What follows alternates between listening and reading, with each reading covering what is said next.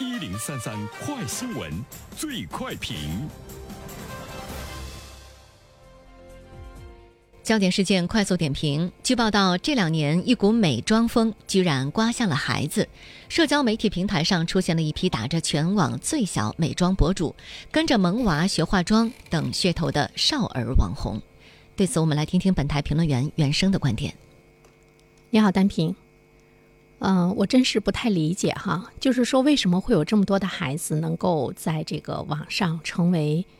最小的美妆博主啊，当我们看到一个只有五岁大的孩子，呃，他以成年人的模样呢出现在这个网络中啊，呃，穿着露肩装，梳着这个波浪卷，娴熟的对着镜头描眉画唇，带货导购，就是这样的一张张稚嫩的脸庞，过早的呢是染上了脂粉气。不知道大家看完这种成人化的孩子是一种什么样的感觉？你真的觉得他美吗？就是对于孩子来讲，最纯真、最自然、最天真的面容，常常的引得我们成年人的一份怜爱。那么他像成年人一样的化着浓妆，真的是我们的孩子应该呈现出来的吗？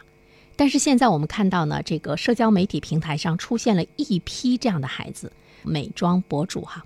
孩子是教谁来化妆呢？是教孩子化妆，所以呢，他也使得视频外、屏幕外的很多的孩子跟着这些小美妆博主呢，也去化妆，哭着喊着让他们的父母呢给他们买这个化妆品，真的是霍霍了一群又一群的孩子。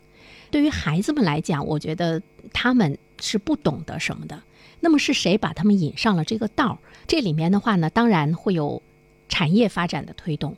比如说这个儿童用的化妆品，当然也会有呢资本的一个推动，因为它呢是需要不断的去投入有流量啊这样的一个变现，呃，更主要的呢是家长在现实生活中，一些家长的思想是越来越开放了啊，他们包装孩子成为这样的一种状况，家长所起到的作用特别值得我们去关注，因为我们看到二零二零年国内儿童彩妆的这个销售额同比增长了百分之三百。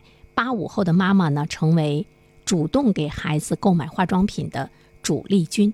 八五后的这些妈妈们比较开放，她也比较呢任由孩子呢朝这方面发展，也开放到了说可以利用自己的只有四五岁、五六岁的这个孩子，成为美妆博主而来挣钱。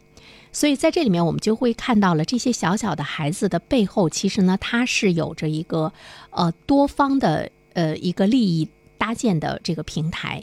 那么这里面我们刚才说到的一个美妆业，年轻的这个家长，嗯，还有呢销售的平台联合在一起。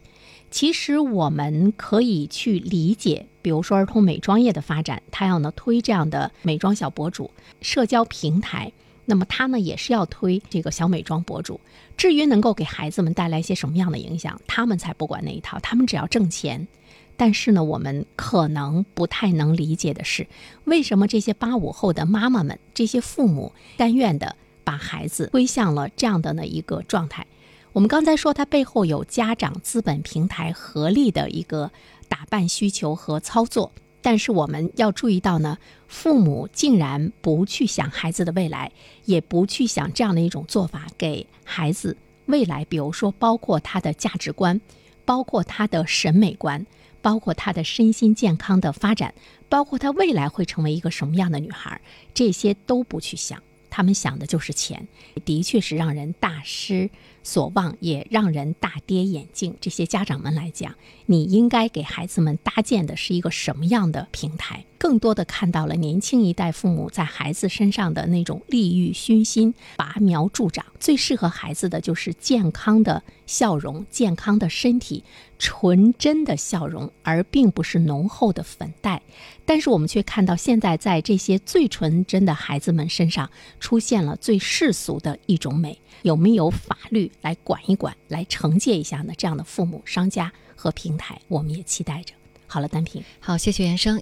各位听友，大家好，我是原生。最近我解读的《人性的弱点》这本书在喜马拉雅上线了，欢迎大家前去收听。如果你想听到我解读的更多的书籍，欢迎关注。原生读书小程序，谢谢你。